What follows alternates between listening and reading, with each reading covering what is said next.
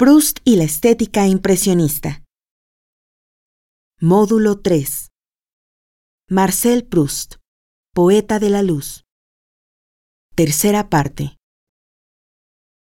Ahora lo que quisiera es leerles un texto que he escrito sobre este tema que he llamado Marcel Proust, poeta de la luz, y que es la reunión de unos cuantos pasajes memorables en los que la luz está en primer plano y que trato de glosar un poco en términos de su composición verbal, cómo es que Marcel Proust, por medios verbales, trabaja la luz.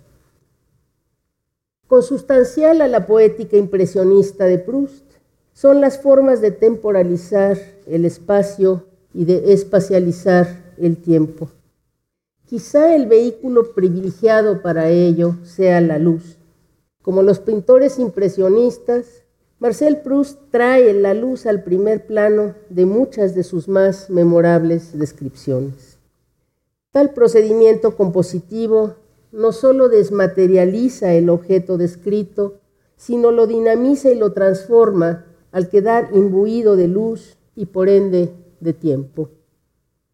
En contraste, y gracias a un procedimiento compositivo inverso, cuando la luz misma es el tema de la descripción, la luz gana en materialidad, asume literalmente un cuerpo que sin embargo no deja de ser ambiguo, como ocurre con aquel follaje azul imposible, el follaje azul de un avellano que tapiza el sendero durante los paseos por el camino de Guillermán. No importa si se trata de objetos sencillos y cotidianos, como la cómoda de la tía Leonie o el sillón en el cuarto de la abuela en Balbec, o si se trata de objetos de arte, como los vitrales de la iglesia de Combré o las hermosas marinas descritas en Balbec. Verdaderas ekphrasis virtuales, decíamos, de cuadros de Whistler, Turner o Monet.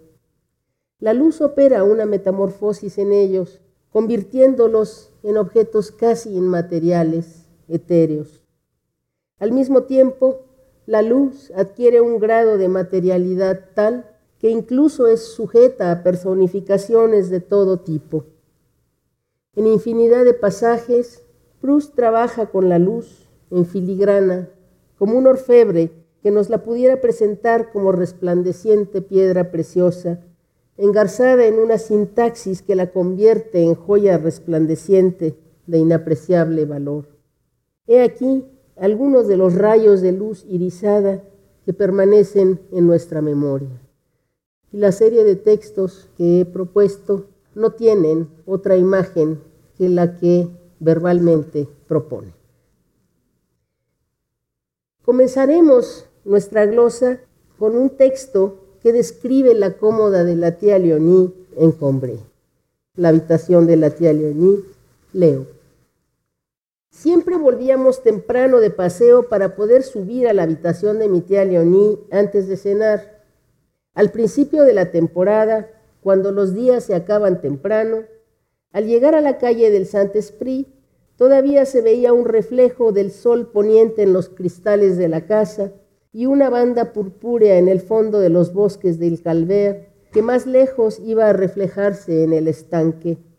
Y esta púrpura, que coincidía a veces con un fresco muy vivo, asociábase en mi mente a la púrpura del fuego donde estaba asándose un pollo, que me traería después del placer poético del paseo, el placer de la golosina, del calor y del descanso.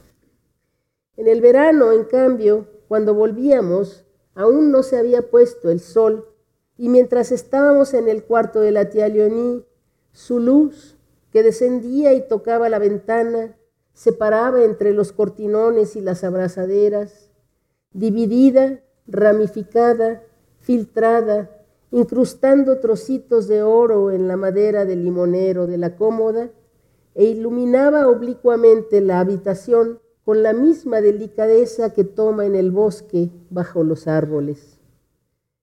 Pero algunos días, muy pocos, al volver Ya hacía tiempo que perdiera la cómoda sus momentáneas incrustaciones. No quedaba, cuando llegábamos a la calle del Saint-Esprit, ningún resol en los cristales y el estanque que está al pie del calver se había quedado sin púrpura y a veces era ya de un color opalino y un prolongado rayo de luna que iba ensanchándose y estirándose con todas las arrugas del agua le cruzaba de lado a lado.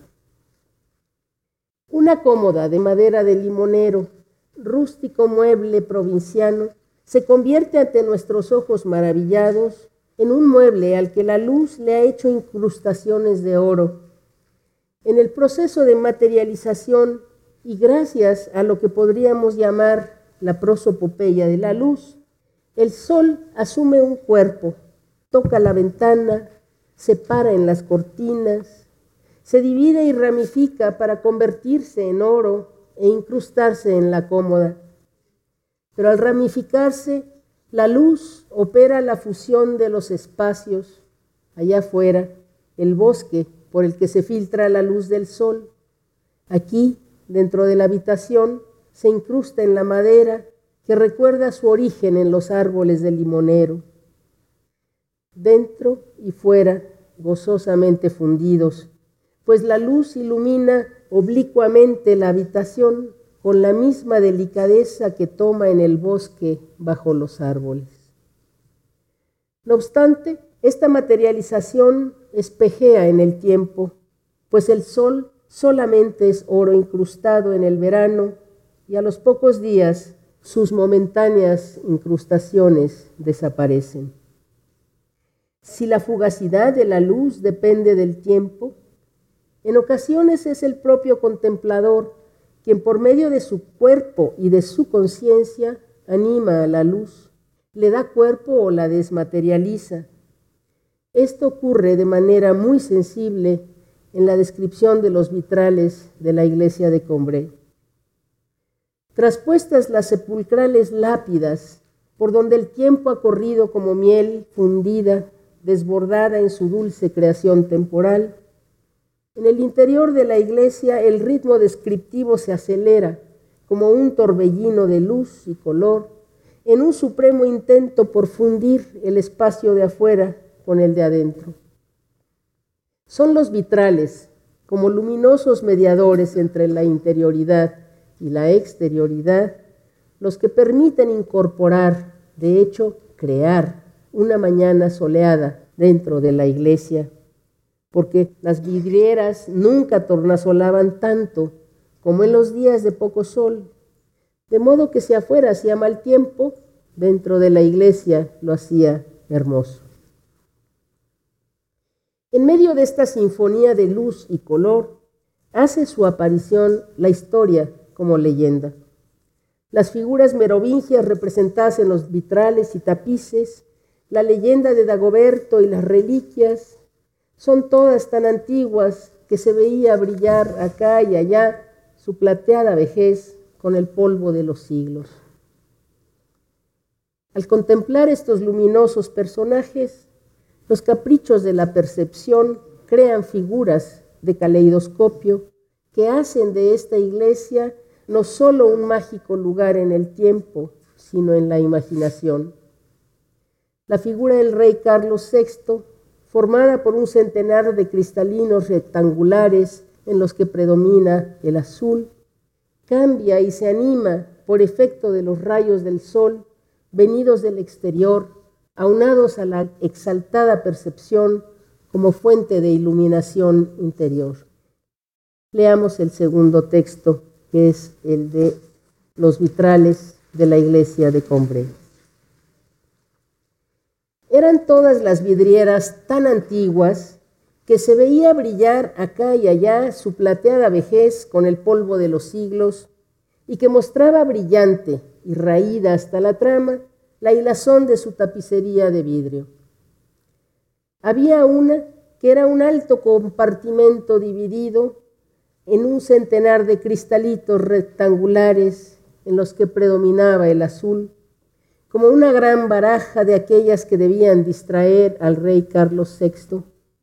Pero un momento después, ya fuera porque brillaba un rayo de sol o porque mi mirada al moverse paseaba por la vidriera que se encendía y se apagaba, un incendio móvil y precioso tomaba el brillo mudable de la cola de un pavo real y luego se estremecía y ondulaba, formando una lluvia resplandeciente y fantástica que goteaba de lo alto de la bóveda, rocosa y sombría, a lo largo de las húmedas paredes, como si yo fuera detrás de mis padres que llevaban su libro de misa en la mano, no por una iglesia, sino por la nave de una gruta de irisadas estalactitas.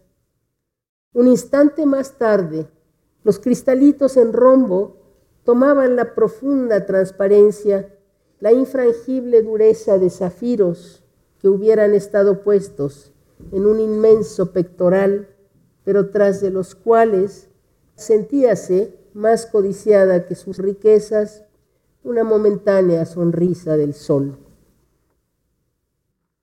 La gruta mágica, irisada de todos los colores proyectados por los vitrales, es una creación del contemplador. La descripción de la luz no solo está mediada por la refracción que provoca su paso por los vidrios coloreados de los vitrales, sino mediada sobre todo por el cuerpo del narrador. Por un lado, el movimiento, por otro, la mirada de soslayo. Ambos refractan la luz y configuran esa lluvia resplandeciente y fantástica que goteaba de lo alto de la bóveda rocosa y sombría, el incendio móvil, un efímero despliegue de la cola de pavo real tornasolada, de la imaginación en interacción con la luz del sol mediada por los vitrales. Movimiento corporal y mirada oblicua son las matrices de este espléndido resplandor que luego, al detenerse el muchacho, fijan y endurecen la luz en una infrangible dureza de zafiros. La fuente de esta animación, que culmina con la prosopopeya del pavo real, es la conciencia del contemplador en la que la luz se refracta y proyecta el espectáculo de un incendio móvil para luego enfriarse, endurecerse y quedar tan fijo como un zafiro y como la quietud del cuerpo del contemplador que ha llegado a un punto de inmovilidad. Permítaseme insistir que la prosopopeya de la luz, como toda prosopopeya, no se restringe a la personificación, sino que implica la animación que con mucha frecuencia en Proust cobra la forma de insectos, pájaros o animales, como en el caso del pavo real. Es motivo recurrente en sus descripciones, por ejemplo, figurar los rayos de luz como las alas de una mariposa. Como muestra, no hay más que recordar aquellas tardes de lectura en Combré en las que precisamente por el contraste que ofrece la penumbra resalta la luz refleja del sol. Miremos el tercer texto, que es el de las tardes de lectura en Combré. Yo me echaba en mi cama un libro en la mano, en mi cuarto, que protegía temblando su frescura transparente y frágil contra el sol de la tarde, con la defensa de las persianas casi cerradas, y en las que, sin embargo, un reflejo de luz había hallado medio de abrir paso a sus alas amarillas y se había quedado inmóvil en un rincón entre la madera y el cristal, como una mariposa en reposo. Aquí la luz, animada apenas por un temblor, se degrada a un reflejo de luz que encuentra forma de animarse al pasar por las persianas y convertirse en las alas amarillas de una mariposa en reposo. Rayos de luz con alas de mariposa también vienen a posarse en la habitación de la abuela en Balbec. Y el texto dice, yo me pasaba el tiempo hasta que llegaba la hora de almorzar yendo y viniendo de mi cuarto al cuarto de la abuela. Este cuarto no daba frente al mar como el mío. Tenía vistas a un rincón del dique, a un patio y al campo. El mobiliario era también distinto y había unos sillones bordados con filigranas metálicas y florecitas de color rosa, de las que parecía salir el olor fresco y grato que notaba uno al entrar a aquella habitación. En ese momento del día, diferentes rayos de luz que venía cada cual de una dirección y al parecer de una hora distinta, quebraban los ángulos de las paredes y ponían encima de la cómoda, junto a un reflejo de la playa, un altarcito de mayo, todo salpicado de colorines, como las flores del camino. Posaban en la pared las dos alas plegadas, trémulas y tibias, de una claridad siempre dispuesta a emprender el vuelo, o iban a calentar como un baño el cuadrito de alfombras provincianas que caía delante de la ventana del patio y que estaba festonado de sol como una parra y realzaban el encanto y la complejidad de la decoración mobiliaria, quitando a los sillones su corteza de seda florida y su pasamanería. De modo que aquella habitación que atravesaba yo un momento antes de ir a vestirme para salir de paseo, parecía un prisma que descomponía los colores de la luz exterior, una colmena donde se hallaban disociadas aún, desparramadas, visibles y embriagadoras, las mieles de la tarde que iba a disfrutar, o un jardín de la esperanza que se disolvía en rayos de plata y pétalos de rosa. La primera parte de esta descripción traza las coordenadas espaciales y temporales como punto de partida de las vertiginosas transformaciones que opera la luz. Por una parte, describe el mobiliario que el narrador contrasta con el de su habitación. Subraya de manera especial unos sillones bordados con filigranas metálicas y florecitas de color de rosa. Por otra parte, el cuarto de la abuela no está frente al mar como el suyo, sino que tiene vistas a un rincón del dique, a un patio y al campo. La descripción realista de esta habitación es suficiente para comenzar la orquestación de la luz. Tres ventanas tiene esta habitación, tres fuentes de luz refractada y de tiempo diferido, pues diferentes rayos de luz que venía cada cual de una dirección y al parecer de una hora distinta. Son ramilletes de luz venidos del campo y de la playa, fundiendo y confundiendo gozosamente todos los espacios con sus colores, como prisma que descompone al refractarlos los colores de la luz exterior. Haces de luz que ponen encima de la cómoda, junto a un reflejo de la playa, un altarcito de mayo, todo salpicado de colorines como las flores del camino.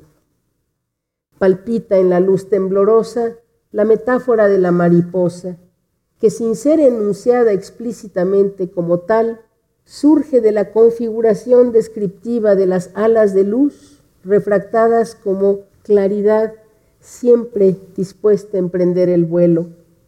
Pero al emprenderlo, disuelve la solidez de los objetos. Aquellos sillones con tapiz de florecitas bordadas y filigranas metálicas se desagregan y recomponen gracias al fenómeno de la luz. Pero el hallazgo léxico semántico de esta palabra, de este pasaje, está en la palabra exfoliar. En un primer momento, la significación que se activa, tanto en francés como en español, es la de separar o desprender láminas, escamas o la corteza de un árbol. En ese sentido, el verbo mismo ya metaforiza el tapiz de los sillones como escamas duras o como cortezas de árboles que la luz exfolia. Pero el proceso de disolución que opera la luz sobre los sillones y que él culmina en rayos de plata y pétalos de rosa, activa otra significación, la etimológica, exfoliar, como deshojar. Vemos cómo en grados crecientes de desmaterialización, la luz deshoja las florecitas de color rosa de los sillones y las deja desparramadas, como flotando en el ambiente. Los pétalos de rosa que flotan en el ambiente, en la atmósfera de la luz, mientras que la dureza del metal se asimila plenamente a la luz. Ya no son filigranas metálicas, sino rayos de plata.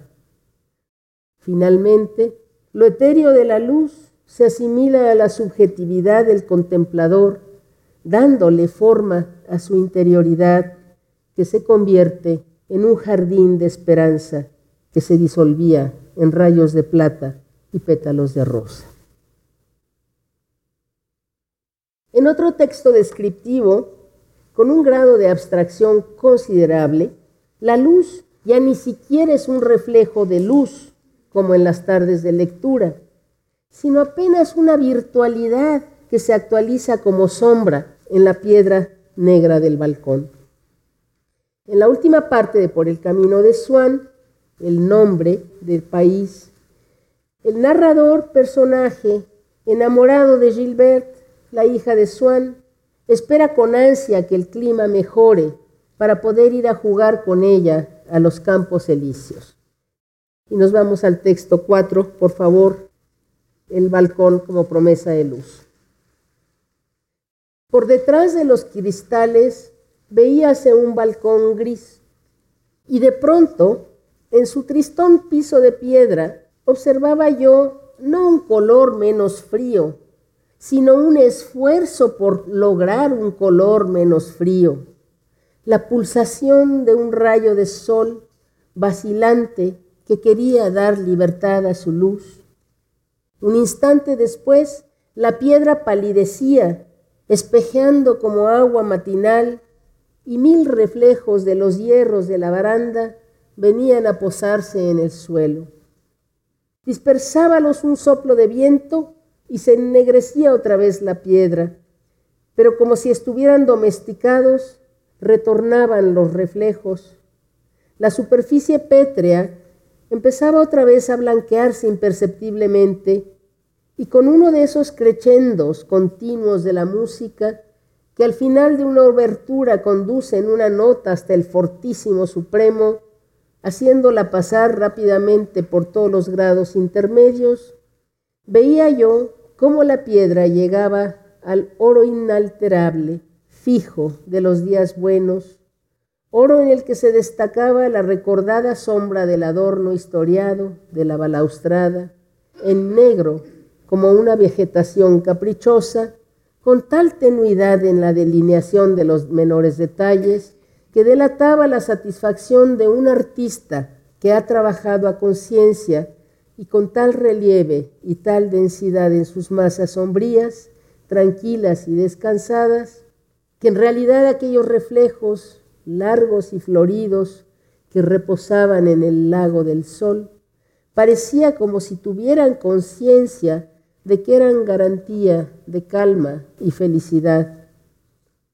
Hiedra instantánea, flora parasitaria y fugitiva, la más incolora, la más triste, y con mucho, de todas las que pueden trepar por una pared o adornar una ventana.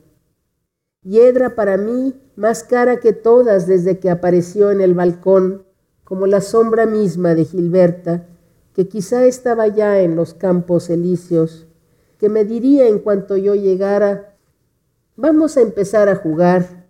A justicias y ladrones, usted está en mi bando piedra frágil que un soplo arrancaba, pero que no dependía de la estación del año, sino de la hora.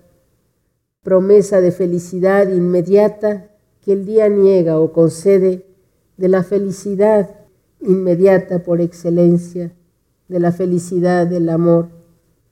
hiedra más suave y más cálida allí en la piedra que el fino musgo, hiedra viva que con un rayo de sol nace y da alegría hasta en el mismo corazón del invierno.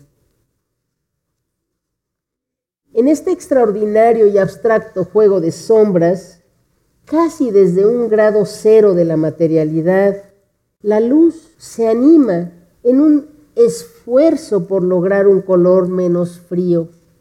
No un color, sino un esfuerzo por llegar al color, una pulsación apenas, como si fuéramos testigos de la luz en proceso de formación la pulsación de un rayo de sol vacilante que quería dar libertad a su luz. De la pulsación al espejeo y finalmente al reflejo, la luz, en conjunción con el adorno historiado de la balaustrada, que suponemos son motivos vegetales forjados en hierro, construye una negra vegetación caprichosa que no es otra cosa que una sombra reposando en el lago de sol. Hiedra instantánea, flora parasitaria y fugitiva, dice el narrador, cuya negra materialidad vegetal depende de la figura que convierte a la sombra de una balaustrada de hierro forjado sobre la piedra en la sombra misma de Gilbert. Como si la oscura hiedra no sólo hubiera trepado metafóricamente por la pared, sino se hubiera enraizado en el corazón del narrador para darnos el equivalente espiritual de una promesa de felicidad, de esa promesa de felicidad incolora y triste que es el amor no correspondido. Hiedra de sombra que sin embargo es vivida ahora como hiedra más suave y más cálida allí en la piedra que el fino musgo, hiedra viva que con un rayo de sol nace y da alegría hasta en el mismo corazón del invierno. Una constante en todos los textos examinados es la conciencia del contemplador como el productor de los efectos de luz que transforman la materialidad del mundo exterior o como receptor de luz que literalmente informa su interioridad.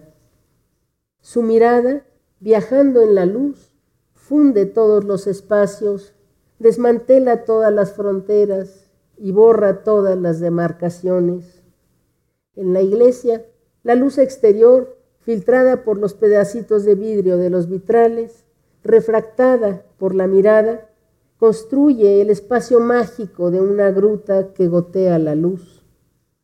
En el mar, los paisajes marinos se nos presentan como prisma que descompone los colores del mar en la luz del tiempo y se incorporan a la imaginación del narrador, cuya conciencia es, al mismo tiempo, una linterna mágica que proyecta y una pantalla sobre la que se proyectan los innumerables paisajes del mar enmarcados y sin embargo siempre cambiantes. En la habitación de la abuela, la luz funde la solidez de los objetos que el contemplador puede incorporar a su imaginación y a su deseo. Incluso las tristes sombras proyectadas por una luz incolora y triste a través de la balaustrada de hierro del balcón le hablan de su amor por Gilbert y de la frialdad de la amada. Ah, la luz, prisma que descompone los colores del mundo, alas que tiemblan en la claridad de la conciencia, trocitos de oro que se incrustan en la imaginación, que la encienden y la apagan en un incendio móvil, tornasolado como cola de pavo real, gruta de irisadas estalactitas goteando su luz, luz líquida de embriagadores mieles de la tarde, de la miel líquida que corre por las venas de los cuerpos de bronce, delineados sobre las piedras tumbales de la iglesia de Combré, jardín de la esperanza, en fin, que se disuelve en la luz de la conciencia, promesa de felicidad inmediata que el día niega o concede, de la felicidad inmediata por excelencia, de la felicidad del amor. Muchas gracias.